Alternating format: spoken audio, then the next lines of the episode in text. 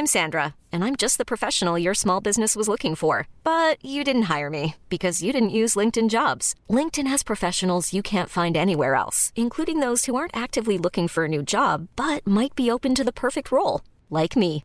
In a given month, over 70% of LinkedIn users don't visit other leading job sites. So if you're not looking on LinkedIn, you'll miss out on great candidates like Sandra. Start hiring professionals like a professional. Post your free job on linkedin.com/achieve today. Hola, ¿cómo estás? Te habla Víctor Hugo Manzanilla y quiero darte un anuncio súper rápido. Quiero invitarte a la semana del Expertpreneur. Es una semana de entrenamiento en el área de negocios y el emprendimiento que voy a estar dando desde el 20 de abril al 27 de abril de este año 2020. ¿ok? Te invito para que descubres cómo impulsar tu negocio una vez por todas y el método mediante el cual lograrás adquirir decisión, firmeza y claridad para ser tu propio jefe. Es totalmente gratuito y puedes registrarte desde ya yendo a emprendedorhoy.com. Emprendedorhoy.com. Semana del Expertpreneur. Te invito www.emprendedorhoy.com. Hola, yo soy Víctor Hugo Manzanilla y bienvenido al programa Liderazgo Hoy, un podcast diseñado para ayudarnos a crecer como líderes. Un programa donde te convenceremos que tú eres capaz de cambiar tu vida, alcanzar el éxito y dejar una huella imborrable en la vida de tu familia, tus amigos y el mundo. Prepárate, porque los mejores días de tu vida están al frente de ti.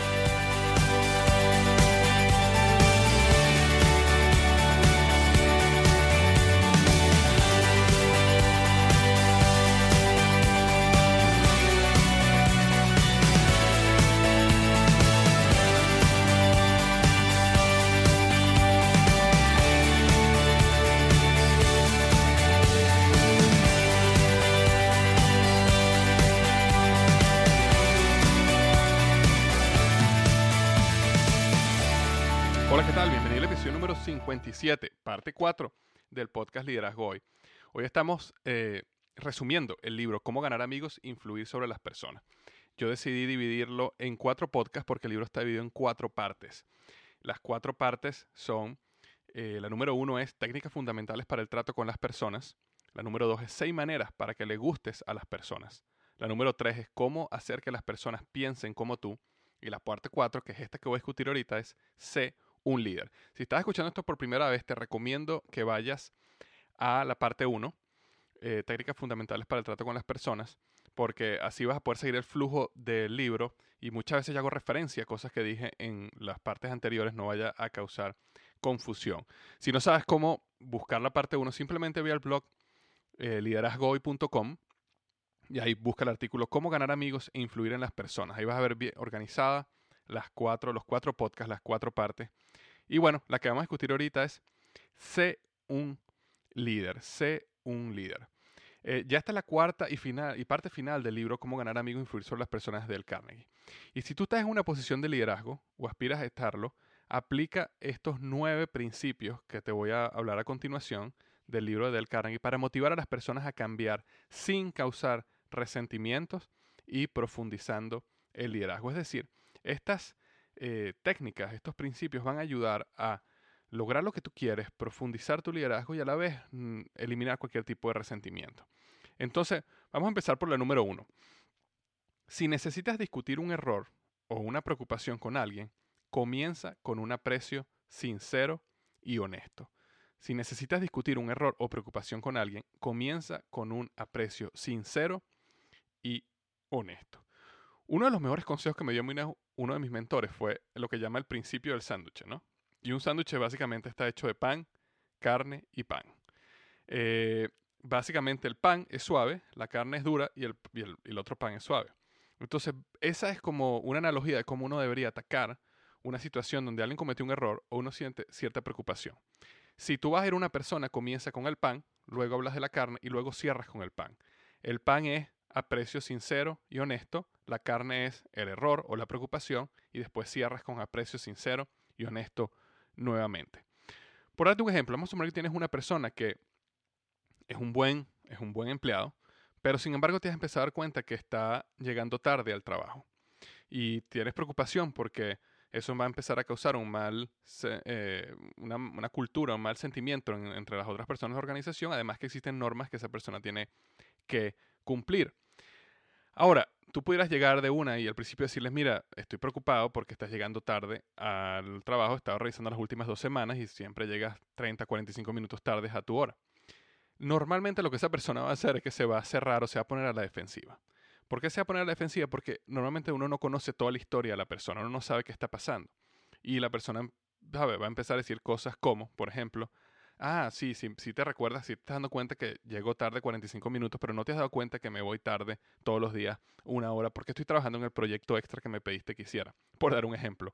O, por ejemplo, yo estaba trabajando aquí y le he dado lo máximo que podía a esta corporación. Sin embargo, tenemos un problema en el hogar y se nos dañó uno de nuestros vehículos y ahora tengo que llevar a mi hijo al colegio y simplemente por un periodo de dos semanas que necesito eh, resolver este problema, ya tú me estás criticando cuando yo tengo años aquí sin dando lo, más, lo mejor de mí. Es decir, la persona se pone en la defensiva. ¿Por qué? Porque siempre hay una historia, normalmente hay una historia porque las personas están haciendo lo que están haciendo. Ahora, realmente tú lo que quieres es que esa persona empiece a llegar temprano, ¿correcto?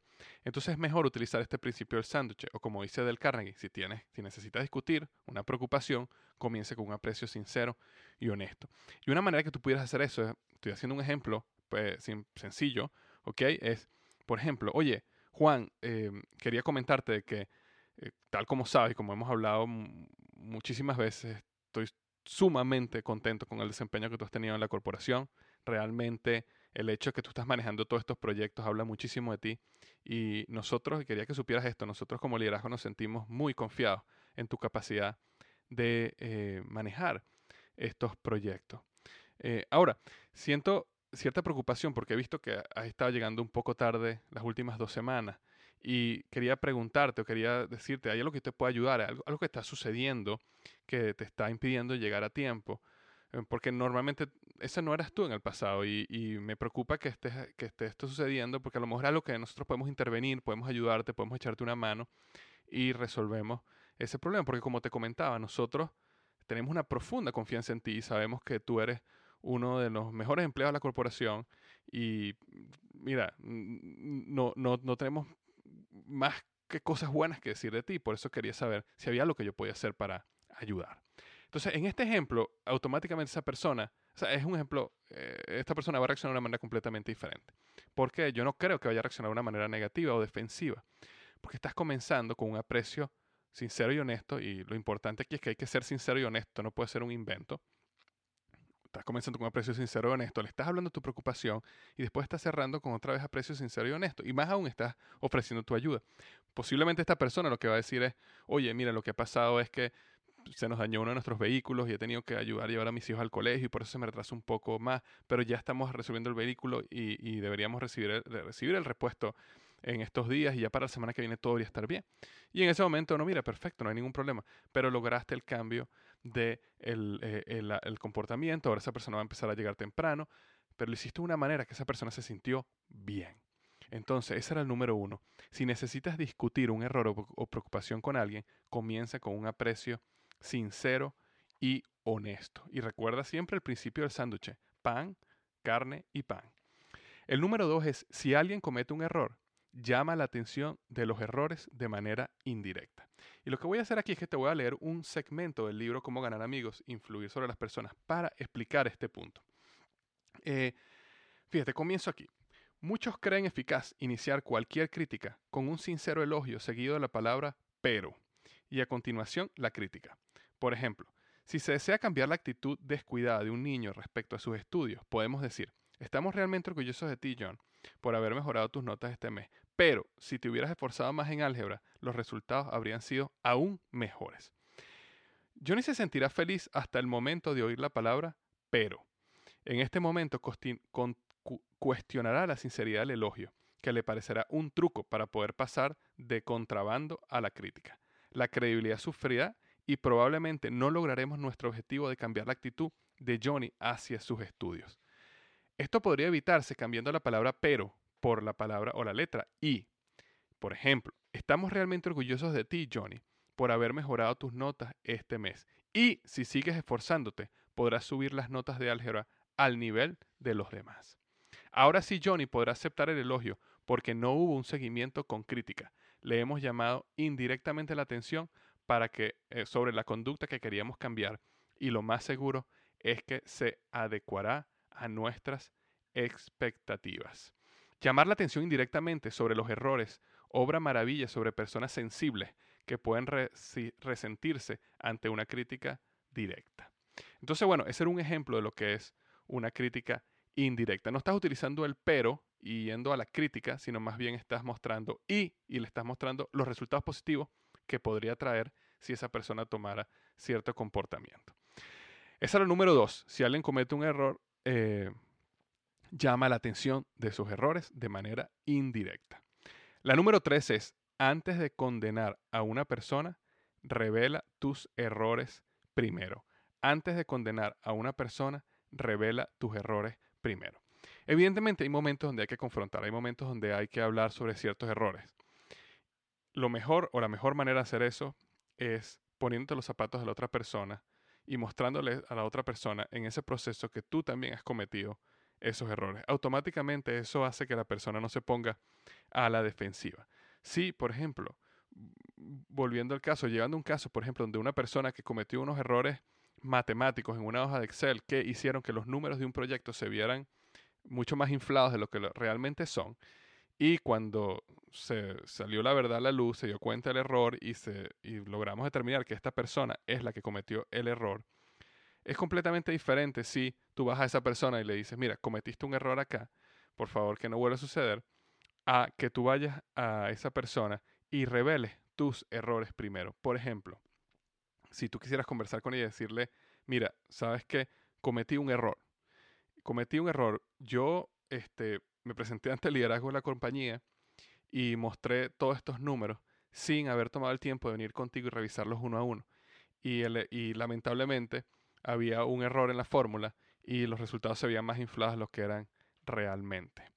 Entonces, lo que tenemos que hacer para el futuro es que si tú me ayudas simplemente haciendo una doble chequeada de todas las fórmulas para asegurar que estén bien y después que tú me envíes los números, nos sentamos tú y yo y volvemos a revisar para asegurar que cuando vayamos a liderazgo mostremos las cosas como realmente son y no volvamos a, presentarnos a ellos con números erróneos. De esa manera, eh, la persona automáticamente va a ser muchísimo menos reactiva y va a aceptar la crítica de una mejor manera. ¿Por qué? Porque tú también revelaste tus errores primero. Esa es la número tres. La número eh, cuatro es, en vez de dar órdenes directas, pregunta a la persona, ¿qué opinas de esto? ¿Cómo deberíamos actuar frente a este problema? Y luego deja que ellos dejen o ellos den su propia opinión. Yo escribí un, artículo al respecto. Si tú vas al blog, nuevamente, liderazgoy.com, puedes buscar un artículo que se llama este, Cómo utilizar las preguntas para ayudar a otros a crecer. Lo importante en este punto es que en vez de simplemente dar direcciones todo el, todo el tiempo, necesitamos entender que como líderes, parte de nuestro objetivo, nuestro rol como líder, es ayudar a las otras personas a crecer, ayudar a las otras personas a pensar. Y la mejor manera para ayudar a las otras personas a crecer y a pensar es haciéndole preguntas. Si cada vez que alguien viene a ti con una pregunta sobre, oye, pasó esto, ¿qué hacemos? tú le das una respuesta, esa persona simplemente estarás, a las la estarás acostumbrando a simplemente eh, ejecutar cualquier cosa que tú le digas. Pero si una persona llega con un problema y tú le devuelves la pregunta y le dices, ok, ¿qué, qué opinas tú del problema? ¿Qué harías tú si fuera yo? Y tú dejas a esa persona pensar, vas a empezar a ayudar a esa persona a crecer y a pensar correctamente. Y luego deja que ellos, ¿sabes?, crezcan y eh, creen y desarrollen su propia opinión. Por supuesto, no necesariamente vas a ejecutar lo que esa persona dice, a lo mejor esa persona o su juicio no es el correcto, pero en ese momento, después que esa persona te dijo qué harías si fuera tú, tú puedes educarla y enseñarla por qué tú piensas diferente y por qué debería la decisión ser otra. Y entonces en ese proceso no simplemente le diste la decisión, sino lo ayudaste cada vez más a acercarte al nivel de pensamiento que tú estás buscando que esa persona desarrolle. Entonces era el número cuatro. En vez de dar órdenes directas, pregunta a las personas, hazle preguntas a las personas. ¿Qué opinas de esto? ¿Cómo deberíamos actuar? ¿Qué harías tú si fuera yo? Y, luego escucha qué es lo que esas personas harían. Esa es la número cuatro. La número cinco, nunca coloques a alguien en una posición donde pierda su propio prestigio. Nunca coloques a alguien en una posición que pierda su propio prestigio. Muy importante esto, si una persona comete un error, si tú tienes un punto donde tienes diferencias con esa persona, siempre hazlo en privado. Siempre hazlo de una manera donde esa persona nunca pierda el prestigio.